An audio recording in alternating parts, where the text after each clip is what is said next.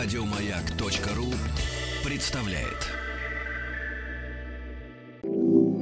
совместный проект радиостанции Маяк и телеканала Россия Культура. Белая студия. Что читали и смотрели те, кого сегодня читаем и смотрим мы. Как эти книги и фильмы помогли им найти себя и чем они могут помочь измениться нам. Сегодня в «Белой студии» человек, который всегда раздвигал границы возможностей театра, будучи при этом активным сторонником классической школы игры и режиссуры. Созданный им в 70-х годах в Берлине театр Шаубюна стал уникальным опытом в создании новой формы театра – театра как социальной институции. Его многочасовые постановки классических произведений из Хила, Гёте, Шекспира стали явлением мирового театрального искусства. В его чеховских и горьковских спектаклях чувствуется прекрасное знание традиций Станиславского и Московского художественного театра. В гостях у Белой студии немецкий режиссер Петер Штайн. Мы начинаем а, здесь с обсуждения воспоминаний детства. Вы упомянули фильм «Книга джунглей». Это картина о схожести мира животных и мира людей. А когда вы были ребенком и смотрели этот фильм, что для вас было самым главным? В первую очередь, я сам хотел быть Маугли. Везде бегать, общаться с животными, воевать на их стороне против людей и против других зверей. Конечно, это связано с тем периодом в ранней юности, когда ты начинаешь открывать свое «я», когда в тебе просыпается осознание своей личности, и часто проще идентифицировать себя с кошкой или собакой или с каким-то другим животным, нежели с другим человеком. Проблема именно в других людях, понимаете? Мне всегда было трудно приспосабливаться в обществе. Я не любил находиться среди других людей – с другими мальчиками и девочками. Возможно, это еще одна причина моей биографии. Вы же знаете, у меня было непростое детство. Да. Потому что я родился за два года до начала Второй мировой войны. Да, в Германии. И мне было семь, когда она закончилась. Поэтому я отлично помню, что происходило после 41 года. Я родился в Берлине и жил под бомбежками. Потом меня выгнали. Гитлер выгнал детей, потому что арийскую молодежь нужно было защищать, и меня отправили в Восточную Пруссию. Затем мне пришлось покинуть Восточную Пруссию, потому что русский фронт продвигался все ближе и ближе к нам. Мы слышали звук взрывов и видели красные отцветы в небе по ночам. Наверное, из-за того, что мы часто переезжали, у меня не было возможности общаться с другими детьми. Я был один. Возможно, поэтому мне так нравился Маугли, который был совершенно один, но у него были друзья среди животных. Когда мы здесь говорим о детстве с людьми, которые достигли успеха в искусстве, в театре, в кино, я очень часто слышу, что в детстве они были одиноки. Им было сложно наладить контакт с другими людьми. Почему так происходит? В чем эта взаимосвязь? А, вы стали заниматься искусством, чтобы построить что-то, что вам не удалось построить в реальном мире? Я увидел Маугли, когда мне было восемь. Примерно тогда, когда стали показывать первые американские фильмы. Это был американский фильм. Первый серьезный опыт общения приходит в школе. Но там у меня были довольно серьезные проблемы. Мне пришлось менять школы. Мы уехали с юга Германии в ее центральную часть, во Франкфурт. Это была катастрофа, потому что в послевоенной Германии школьная система была смешанной. На юге она была французской, во Франкфурте американской. Знаете, тогда Германия была разделена на зоны, поэтому сначала я учил французский, затем пять лет спустя я переехал во Франкфурт, и мне пришлось начать учить английский. Я отказался учить английский, это была форма протеста, я сказал отцу, «Это ты начал войну, а не я. И ты убил 6 миллионов евреев, а не я. Это твоя проблема, ты ее и решай. Я не буду учить английский никогда». Конечно, позже я поехал в Англию и выучил его. Школа была моим первым опытом общения с людьми. Затем университет, и там тоже у меня постоянно были проблемы, пока в моей жизни не появился театр. В театре ты вынужден работать с другими. И в театре есть объект, вокруг которого строится общение, спектакль. Он становится поводом, который облегчает неловкость контакта. Мое понимание роли режиссера состоит в том, что я должен быть толкователем. Я сам не художник. Я только интерпретирую других художников и чужие идеи, которые мне хотелось бы реализовать. И для меня театр — это форма общения, которая помогла мне выбраться из джунглей и присоединиться к человеческой расе, к людям. И сейчас мне кажется, что у меня больше нет проблем с общением, потому что за мной есть репутация хорошего режиссера хора. Например, в хоре Аиды у меня 130 человек. И я могу отлично наладить контакт со всеми этими людьми, что примечательно, потому что в драматическом театре такого не бывает. Но очевидно одно. У меня больше нет проблем с общением. Нет, определенно нет. Э, даже в Аристее, хотя это драматический спектакль, у вас играли десятки актеров. Их было 24. И в каком-то смысле они выступали в ролях хора. Это было поразительно. Один человек начинал, и затем остальные продолжали. О, вы точно поняли суть того, что я хотел добиться? Uh, um, Позвольте спросить вас. Вы начали говорить о своих детских uh, воспоминаниях военного времени. Вы один из лучших в uh, мире, если не самый лучший, режиссер-постановщик э, Гёте и его Фауста. А, вы ставили um, Фауста несколько раз. Известно, что Гитлер очень любил это произведение, и мы знаем, что в Фаусте есть э, такие моменты, которые связаны как раз с этими вопросами. Все ли средства хороши для достижения цели? Нужно ли нам страдать ради высшего предназначения и приносить жертвы? И чем можно пожертвовать? Вам э, что-то дали ваши детские воспоминания, э, когда вы ставили Фауста? Вообще, это одно из самых сложных произведений для восприятия. Для немцев точно. Не знаю, как для тех, кто читает в переводе. Особенно вторая часть Фауста. Я не брался за Фауста до своих 50 лет, пока не смог по-настоящему понять, осознать и интерпретировать его. Когда вы ставите произведение, вы должны выйти на один уровень с автором в вопросах понимания бытия. Если вам не интересны его мысли, вам не нужно его ставить, и лучше пойти домой. Вы упомянули о любви Гитлера к Фаусту. Это бывает сплошь и рядом. Люди, помешанные на власти, такие как Гитлер, совершенно неправильно понимают смысл этого произведения. Понимание сути Фауста как раз в том, что он всегда терпит поражение. Он обречен на провал. Поэтому в каком-то смысле Гитлер стал наглядным подтверждением того, к чему ведет эта философия, когда он потерпел поражение под Сталинградом. А, вы сказали, что когда вам было 50, вы поняли Фауста. И я хочу задать вам вопрос, э, который меня волнует. Как вы думаете, почему Фауст в результате был спасен?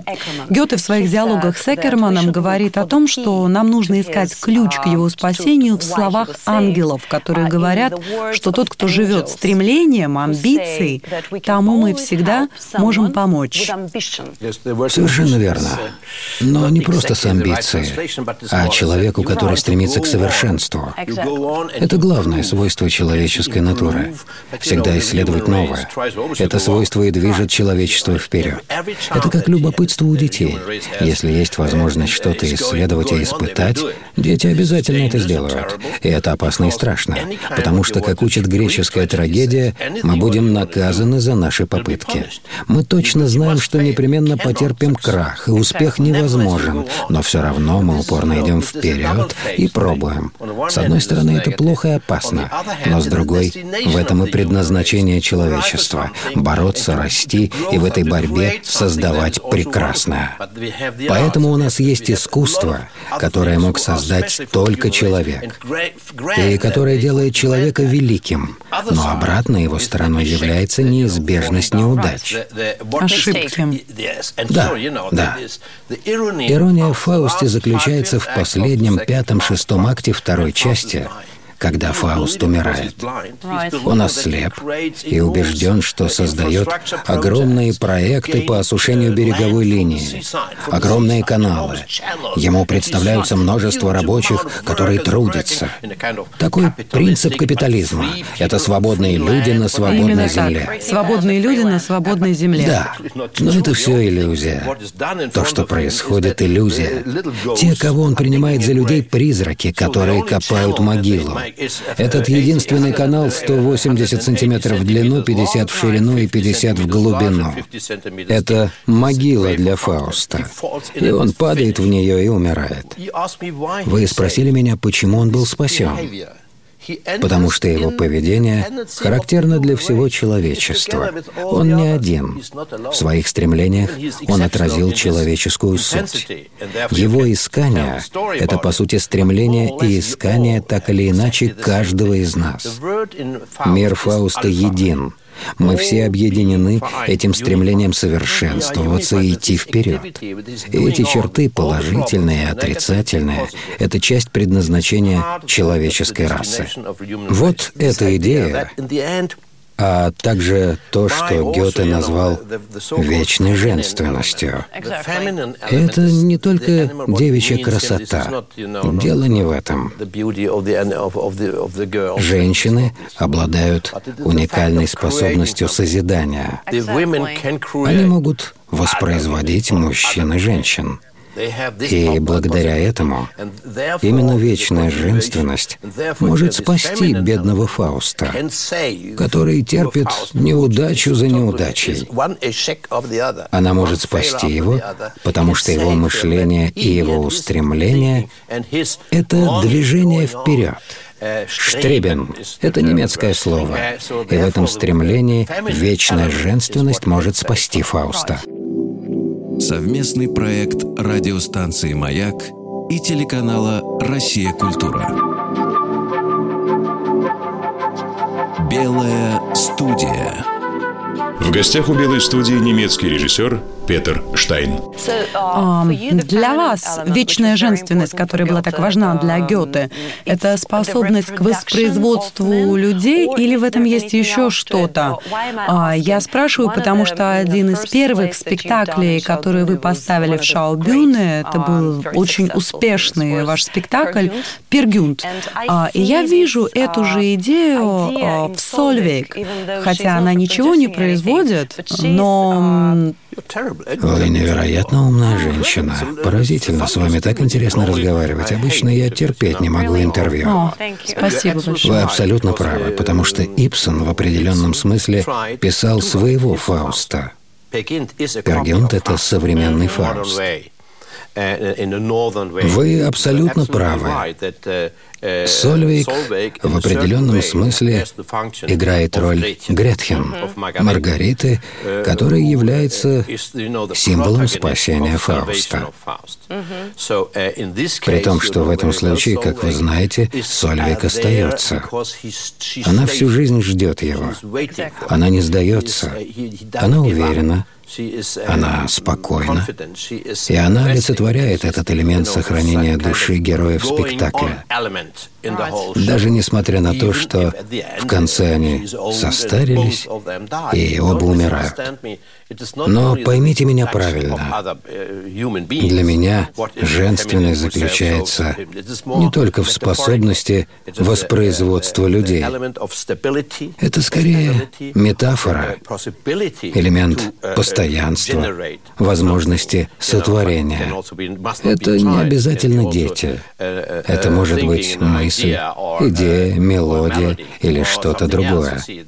Гёте именно это имеет в виду, когда говорит об идее вечной женственности. Это очень интересно, потому что вообще люди, которые двигают человечество вперед, в основном мужчины. Большинство гениев мужчины.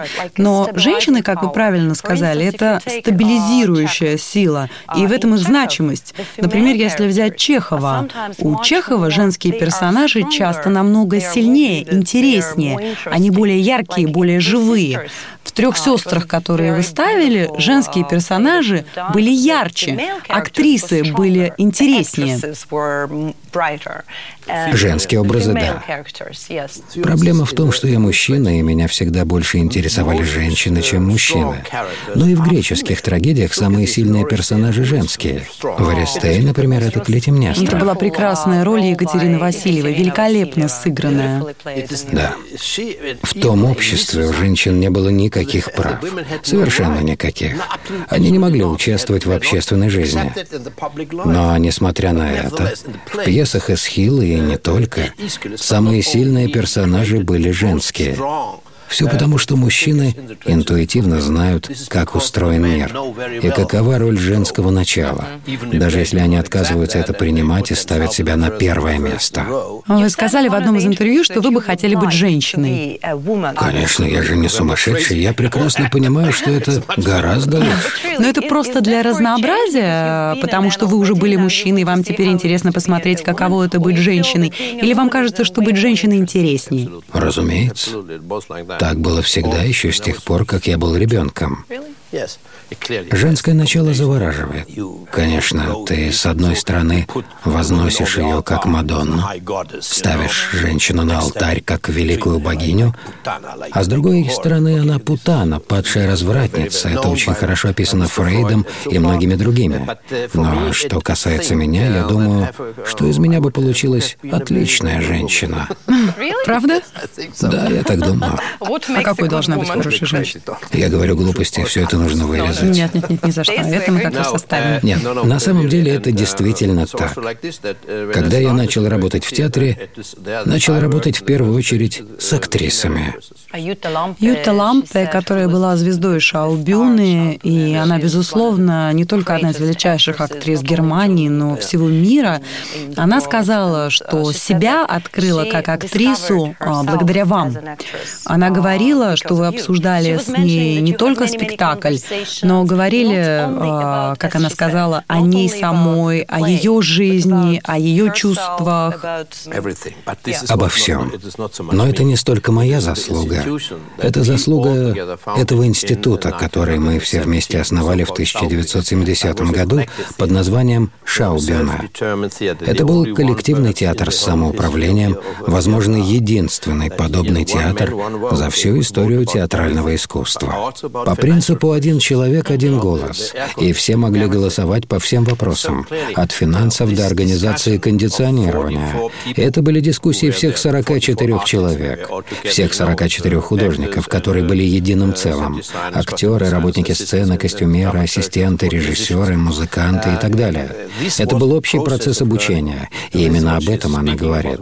Мы росли и развивались вместе, потому что все были очень молоды, мы узнали, что такое театр. Совместный проект радиостанции «Маяк» и телеканала «Россия. Культура». Белая студия. В гостях у Белой студии немецкий режиссер Петер Штайн. Она также сказала, что вы поехали в Россию перед тем, как начать работу над дачниками. А, вы все вместе поехали в Россию, и для нее, как она говорит, это было потрясающее путешествие, которое помогло ей понять сущность России. Вы можете сказать, что вы в какой-то момент поняли, что вы знаете, что такое русская душа, русские устремления, которые так сильно отличаются от немецких устремлений? В чем их отличие? Безусловно, в русских есть что-то такое, что невозможно объяснить. Что-то метафизическое. Мы смотрели фильмы, чтобы изучать русскую актерскую школу. Потому что русские очень консервативны. И стиль актерской игры русских не особенно сильно изменился со времен Чехова. У нас было 40-50 фильмов. В то время не было DVD. Они были на огромных бобинах. И мы снимали кинотеатр, чтобы смотреть эти фильмы и учиться у этих актеров. И надо сказать, что это был замечательный опыт. Возвращаясь к основному вопросу о русской душе, должен сказать, что не такая уж большая разница между душой русских и любой другой. Главное ее отличие в интенсивности в масштабе. Я всегда говорю, что русская душа такая же, как у немца, только в пятикратном размере. Русские живут на пике эмоций в пять раз острее, чем у немцев. Если немцы олицетворяют сентиментализм, чувствительность, то у русских сентиментальность – чувства. Сентиментализм – это производная от сентиментальности. Именно эта эмоциональная сторона русских, возможность этой эмоциональной составляющей так важна для меня, как для человека театра. Есть еще одна вещь, которая мне нравится в поведении русских. И это не душа. Русские способны говорить важные, высокие слова. Они могут оперировать глобальными понятиями совершенно естественно. Конечно, такие размышления присутствуют в любых культурах, но русские могут рассуждать об этом абсолютно органично. А для человечества в целом очень важно иногда слышать подобные вещи о смысле жизни человека вообще и о том, что нам всем надо делать. Разница между величием устремлений и неспособностью следовать этому в повседневной жизни — это то, что очень отчетливо присутствует даже у обычных русских людей. Можно сказать, что такое разделение опасно, потому что с одной стороны есть полет воображения, высокие чувства, а с другой стороны вы осознанно делаете прямо противоположное. В этом трагедия русских. Это относится ко всем национальностям. Но у русских это встречается чаще, чем у других. Это все, что я могу сказать. Действительно, то, что вы говорите, это очень интересно. Потому что, когда я, например, читаю Достоевского, мне всегда кажется, что проблема русских, наша проблема, одна из проблем, состоит в том, что у нас невероятная гордость, гордыня даже, сочетается со страшной неуверенностью в себе. Мы как бы верим, что мы лучше всех, но в душе мы страшно боимся, что хуже других. И чувство того, что вы хуже, присутствует присутствует очень заметно. Это тот контраст, который делает жизнь такой непростой. И речь не идет о повседневной жизни, речь об уровне размышления о бытие, о цели существования человечества и тому подобном, об очень высоких словах. Вы сказали, что вы смотрели все фильмы, где русские актеры играют Чехова, и я знаю, что вы также смотрели, вам понравился фильм «Дядя Ваня» Андрея Кончаловского. Смоктуновский. Да, который играл дядю Ваню, и позже вы пригласили Ирину Купченко играть в вашем «Гамлете». Я был очень рад этому, потому что она стала главной звездой из моего женского актерского состава. Купченко играла Соню в «Дяде Ване». Да. Что в этом фильме, этой интерпретации Чехова вам особенно понравилось? Uh, Это очень uh, удачная постановка, потому что актеры и режиссер старались следовать Чехову. Uh, Я всегда говорил моим актерам, что Чехов писал, как он ненавидел определенные аспекты русской актерской игры. Такую жирную игру эмоциями. Он ненавидел это. Он терпеть это не мог. Это все можно прочитать в его дневниках. Это очень интересно. Поэтому он писал свои пьесы таким образом, чтобы русские актеры не могли плюсовать одну эмоцию на другую. Им нужно было постоянно возвращаться в предыдущее состояние, смеяться и плакать одновременно. В тексте можно увидеть, что он не пишет «плачет», он пишет «в слезах». Но это не то же самое, что плакать. Это очень точные психологические зарисовки. Нужно использовать всю палитру красок, которая у вас есть. Только если использовать все краски, можно получить белый цвет. Поэтому, если вы пройдете через все возможные эмоции, вы получите именно ту эмоцию, которую вы действительно хотите выразить. Это более тонко. И я увидел это особенно в Смоктуновском. Не в такой степени в Бондарчуке, но в Смоктуновском и Купченко. Дитя мое, как мне тяжело. Что делать, дядя Ваня? Надо жить. Мы, дядя Ваня, будем жить. Мы проживем длинный ряд дней, долгих вечеров. Мы будем терпеливо сносить все испытания, какие пошлет нам судьба. Мы будем трудиться для других. Теперь и старости не зная покоя. А когда наступит наш час, мы покорно умрем.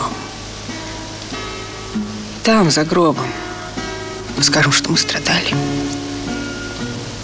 что мы плакали, что нам было горько, и Бог жалится над нами.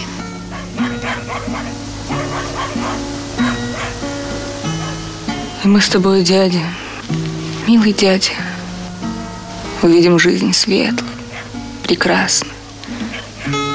Мы обрадуемся. И на теперешнее наше несчастье глянемся с умилением, с улыбкой и отдохнем. Ирина Купченко э, сыграла Гертруду в вашей постановке «Гамлета». Она восхитительная, но вообще работа над пьесой была непростой. У нас были огромные проблемы с текстом. Я сказал, что мне нужны разные переводы Гамлета, но русские сказали нет. Другого перевода нет. Я сказал, что должен быть другой перевод? Нет. И через неделю у нас было четыре перевода. Мы сделали компиляцию из этих четырех переводов включая Пастернака, но в итоге все сказали, что в результате получился очень достоверный перевод. И самое важное, это была пьеса, а не идея пьесы в поэтическом переводе. Если взять сцену в спальне между Гертрудой и Гамлетом, где он комментирует ее интимную жизнь, Шекспир использует очень грубую лексику. Но Шекспир только частично поэт, он в первую очередь театральный драматург. Он использует высокий слог, повседневный язык и очень часто достаточно грубую лексику и диалекты. Поэтому это должно присутствовать в переводе. У них даже есть там поцелуй Гертруда и Гамлет. Да-да. Это сцена с элементами инцеста, описанного Фрейдом. И, на мой взгляд, она должна присутствовать. А почему вы попросили, это было для Евгения Миронова очень сложно, но он великолепно справился, почему вы попросили его научиться играть на саксофоне? Почему вы хотели, чтобы вот эта музыка была, когда он встречается с Розенкранцем и Гильденстердом. Это родилось из фразы Гамлета, когда он говорит «Ты играешь на мне, как на флейте». И я подумал, что это должно быть интересно молодым людям. Это такой момент, который объединяет его с Розенкранцем и Гильденстерном, самыми молодыми персонажами. И они тоже играют на музыкальных инструментах. Группа — это идея музыкальной группы. Можно задаваться вопросами и сомневаться в этом выборе. Я и сам сомневался. Но потом подумал, а почему бы и нет? Это украсило действие. Мне это очень понравилось, потому что этот музыкальный элемент, он дает э, сразу эмоциональную окраску отношениям Гамлета, Розенкранца и Гильденстерна. А когда они впервые появляются, это дает возможность моментально представить их отношения, ведь они были очень близкие. Они многое делали вместе, путешествовали вместе, возможно, вместе влюблялись. И идея того, что они они вместе играют музыку, а, это в одну секунду передает эту дружбу, а, передает их тесную связь.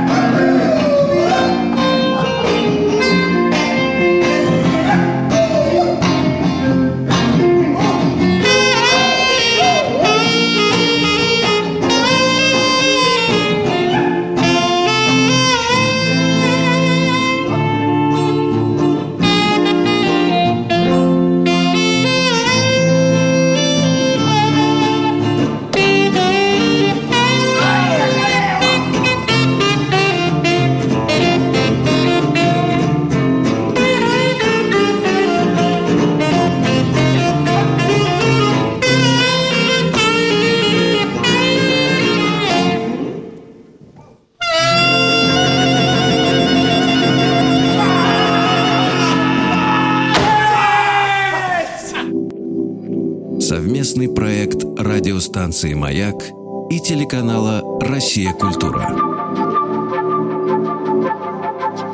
Белая студия. В гостях у Белой студии немецкий режиссер Петер Штайн.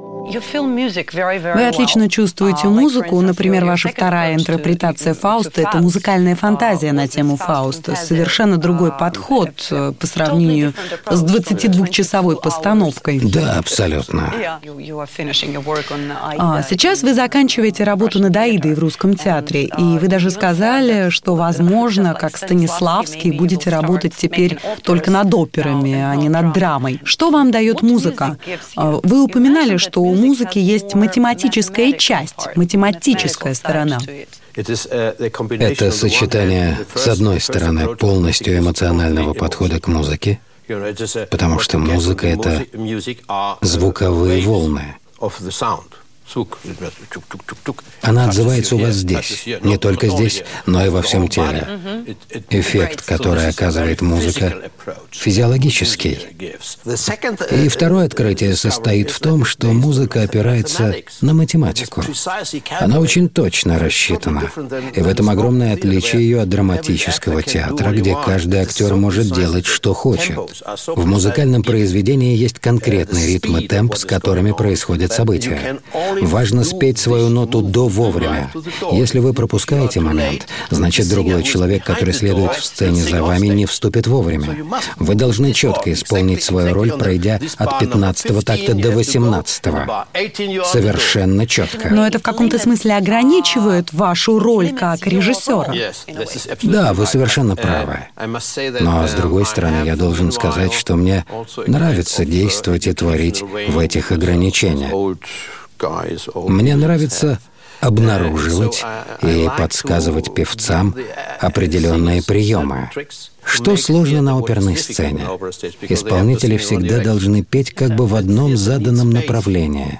А театру нужно пространство, сочетание разных позиций, которые взаимодействуют друг с другом. И я могу дать им советы, которые помогут им создать пространство, при этом не уничтожая пение, и музыку. Это очень интересно, потому что в Фаусте, например, я помню, что Гумункул говорит, и его слова можно понимать по-разному, а, но он говорит, если у тебя есть неограниченные возможности, э, бесконечная душа и разум, то границы в какой-то момент тебе становятся просто необходимым. Именно. А, в этой связи можно ли сказать, что с опытом, когда вы приобретаете больше возможностей, на каком-то этапе вам нужно ставить себя в рамки? Чем больше ты расширяешься, тем больше ты теряешь себя. Это совершенно ясно. Поэтому полезно находить эти рамки. Понимаете, у меня есть склонность к гигантомании, потому что я никогда не принимал слово «невозможно». Я никогда с ним не соглашался. Я считаю, в театре возможно все. Но у меня всегда была тенденция усмирять себя и делать только абсолютно необходимое. Сейчас я старею, и мне уже не так интересны огромные проекты с большим использованием техники. Несмотря на то, что я построил 20 театров за свою карьеру, теперь меня все больше интересуют основы. Вы сказали, что вы будете ставить Аиду как историю любви, а не масштабную трагедию. Да, мне кажется, эти масштабы заслоняют главную идею Аиды — историю любви. В партитуре 70% пиано и пианиссимо. И очевидно, если проанализировать, главное — это классический любовный треугольник. Есть Радамас, который очень наивен, молод и безрассуден. И он определенно суперзвезда. Только в данном случае он играет не на гитаре, а на оружии войны. Он воин. А Аида — рабыня другой расы. И она влюблена. А Радамес тоже влюблен в нее. Также есть дочь фараона, которая также влюблена в звезду, что можно понять. Поэтому она ненавидит Аиду. И очевидно, что ни у одного из трех влюбленных нет ни малейшего шанса. Это невозможная любовь. Их уничтожает ревность, политические козни, расовые предрассудки, весь мир, политика и, конечно, их собственные чувства. Естественно, что все трое умирают в конце. Они не могут выжить. Это, конечно, очень интересно, что вы говорите о них именно втроем, потому что именно это сделал Верди. У него в конце оперы есть дуэт умирающих влюбленных, который становится трио. В каком-то смысле смысле они принимают ее в свой круг несчастных влюбленных. А вы поставили историю любви. Скажите мне, что для вас любовь? Как бы вы определили это понятие? Любовь. Как раз работая сейчас, здесь, я прочитал книгу, которую привез с собой. Это роман Василия Гроссмана «Жизнь и судьба». В ней 1100 страниц в немецком переводе. И я ее здесь прочитал. Я невероятно рад, что мне выпал шанс прочитать эту книгу здесь, в Москве. Я считаю, что это трагедия, что автор не получил Нобелевскую премию. Для меня это совершенно фантастическая книга. В каком-то смысле я ставлю ее выше Достоевского. В этом романе герои, рассуждая о любви, называют потребность в ней авитаминозом души. Это определение Гроссмана. Я думаю, что это очень точно. Нашей душе нужен витамин. Без любви невозможно жить. Понимаете, о чем я? И еще мне нравится, что в этом определении есть ирония. И это близкое мне состояние души. Совместный проект радиостанции «Маяк» и телеканала «Россия. Культура». Белая студия.